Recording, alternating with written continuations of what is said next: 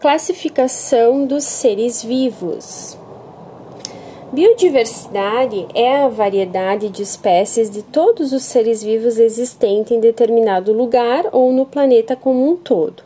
Já foram descritos e nomeados cerca de 2 milhões de espécies de seres vivos em toda a Terra, mas ainda não se sabe seu número total. Ele pode variar de 10 milhões a 100 milhões.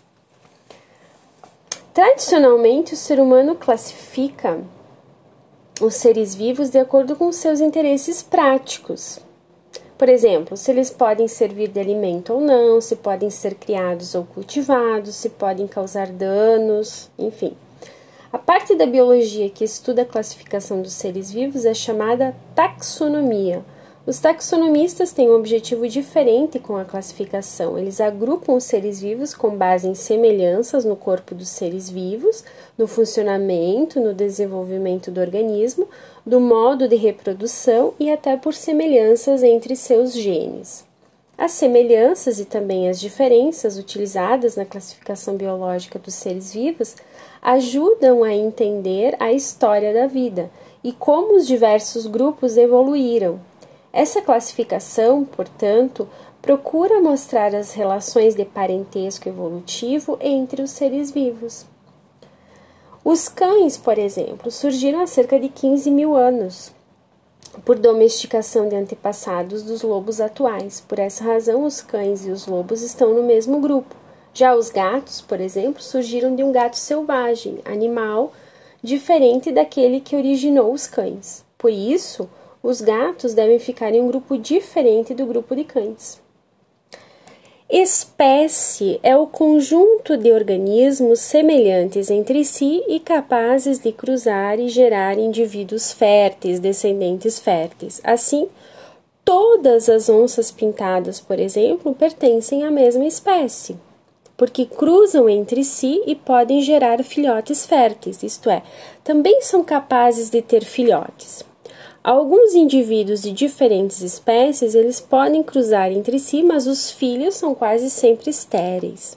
É o caso do cruzamento do jumento com a égua, que origina a mula ou o burro. Em meados do século XVIII, o botânico e médico sueco Carl von Linné, ou Linneu, criou um sistema científico de classificação dos animais usando a espécie como unidade básica. Mesmo assim, Linneu acreditava que o número de espécies, no, de espécies no mundo era fixo, ou seja, que elas não evoluíam. Essa era a ideia mais comum que os cientistas tinham na época. Linneu também reuniu as espécies semelhantes em um mesmo grupo, o gênero. Por exemplo, o gato doméstico e o gato selvagem europeu são espécies diferentes que pertencem ao mesmo gênero. Eles pertencem ao gênero Felis, já o cão e o lobo ao gênero Canis. Para organizar seu sistema de classificação, Linneu criou uma nomenclatura para os seres vivos, usando o latim para dar nome às espécies e aos outros grupos.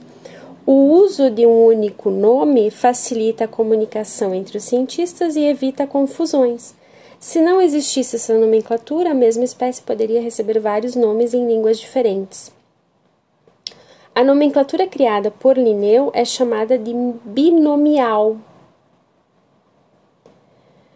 porque cada espécie recebe dois nomes, sempre escritos em latim ou adaptados para essa língua.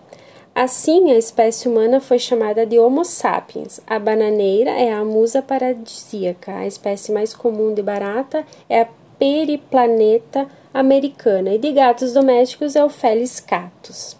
A primeira palavra do nome científico da espécie corresponde ao nome do, ao nome do gênero. Assim, se o gato dourado africano é chamado de Felis aurati, o gato selvagem europeu é Felis silvestris.